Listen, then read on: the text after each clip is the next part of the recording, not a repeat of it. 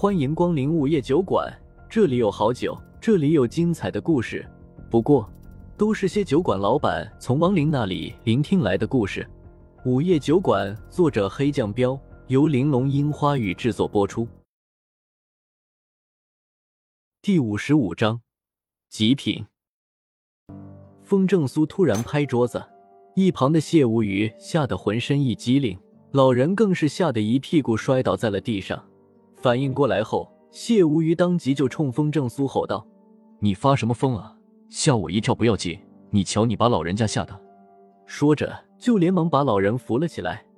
风正苏冷哼了一声道：“这幸亏是亡灵了，不然你这一扶以后可就多了个爹。”你什么意思？谢无鱼眼睛一瞪，风正苏没搭理他，目光转向老人，厉声问道：“老头。”你是不是真不知道自己已经死了？什么？我死了？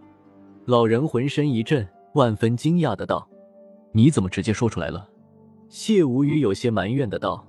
风正苏眼睛一斜：“你少插嘴，以为自己是圣母啊？看到上了年纪的人就同情心泛滥了。”我，谢无语一脸幽怨，陡然间明白过来，风正苏不会无缘无故的给老人脸色。他那双眼可是能够看透亡灵的心的。糟糕，估计这老人不是什么好鸟。本来想着今天刚来要表现一下，看来是玩线了。于是他默默的走到一边，不说话了。不知道自己已经死了的亡灵有很多，但是你这种喝酒把自己喝死的家伙还真不多。怎么还没醒酒啊？怼完谢无虞，风正苏接着对老人说道。老人哆嗦了一下，然后抬起双手看了看，喃喃道。我已经死了，当然，我只能说你死得好，死得妙。那个可怜的李水儿终于解脱了。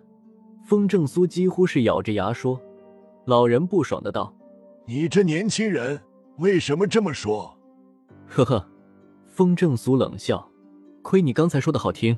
我问你，李水儿出生以后，你到底是怎么想、怎么做的？”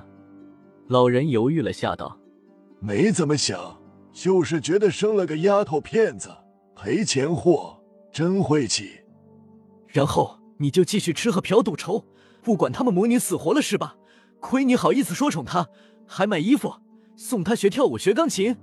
风正苏有些生气的道：“她确实有好看的衣服，也去学跳舞、学钢琴了。”老人道：“啊呸！”风正苏直接啐了他一口道：“你出过一分钱吗？”那是李水儿的母亲没出月子就去打工挣钱供的她。我老婆挣的钱也是我们家的钱啊，她供就相当于我供了。老人理直气壮的道。风正苏眼睛微微一眯，这么说，你整天偷你老婆拼命赚来的奶粉钱，然后在外面花天酒地，最后你老婆受不了，跟你离了婚，你还觉得是他们母女抛弃你了？本来就是他们抛弃了我。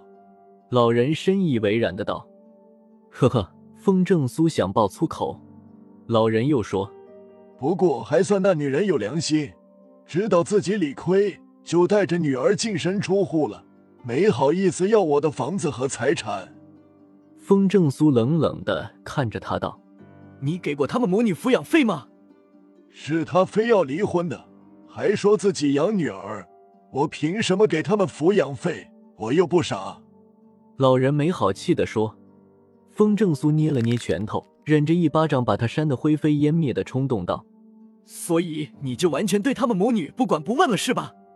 老人点点头：‘那是顺儿他妈自己要求的。再说了，我也得吃饭、喝酒、找女人，开销挺大的，哪里还有闲钱给他们啊？’风正苏呼吸开始急促了，伸出两根手指继续道：‘整整二十年。’”你都没有再跟他们母女联系过，对吧？哪怕你前妻在水儿十八岁那年病死在医院，你都没去看过。嗯，老人嗯了一声道：“我又不知道。”那你为什么后来又要去找水儿？风正苏咬着牙道。老人淡淡的说：“我没啥积蓄，卖房子的钱也花完了，我都六十多了，找工作也没人要，不找他找谁？我是他亲爹。”他有赡养我的义务，你倒是挺懂法，呵呵。风正苏嘲讽的笑笑道：“老人说，那是我专门找人问过的。老天不开眼，水儿还是被你找到了。”风正苏面无表情的道。老人有些得意的道：“他又不难找，听人说他出息了，大学毕业以后进了很大的公司，工资很高。”风正苏拳头紧了紧，水儿不计前嫌的接纳了你，养着你，对吧？老人不满意的道：“那是他应该的，不过他对我一点都不好，喝点酒就唠叨半天，要点钱也是抠抠搜搜的。不让你喝酒，不是怕你喝出毛病来，你有吃有喝有住的，还要钱。”风正苏忍着冲动继续道：“喝惯了。”一天不喝就浑身难受，我又不是猪，光吃喝怎么行？出去玩玩，打个麻将什么的，不得花钱啊！老人有些委屈的道。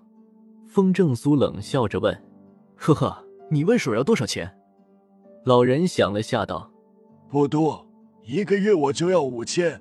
我打听了，他一个月工资一万呢。一个丫头片子要那么多钱干嘛？”不然以后嫁了人不就便宜外人了吗？李水儿上辈子怕是炸了地球，不然不会摊上你这么个爹。风正苏牙齿咬得咯咯响，从牙缝里挤出声音道：“他上辈子什么样我不知道，不过这辈子没我就没他，是我给了他生命，他得知恩图报。”老人一本正经的道。风正苏直接啐了他一脸：“你这人真没礼貌。”不知道尊老吗？老人用袖子蹭了下脸，站起来生气的道：“风正苏没理会他，继续说：李水儿痛不欲生，但拿你没办法，所以只能躲。可他还是每个月给你卡里打一千五百块的生活费。”老人不满的道：“那点钱都不够我喝酒的，我只能追着他要。躲我不要紧，我就去他公司门口等，看看谁丢人。”是啊。人不要脸则无敌，风正苏道。老人哼了一声：“死丫头片子，鬼精鬼精的，每天偷偷开车上下班，不敢面对我。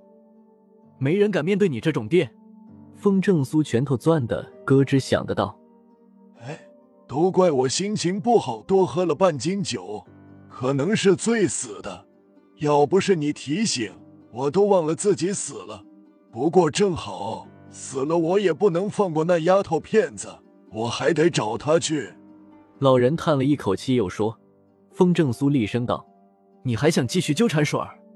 当然，他不孝顺，让我死了，我也不能让他好过。”老人理直气壮的道。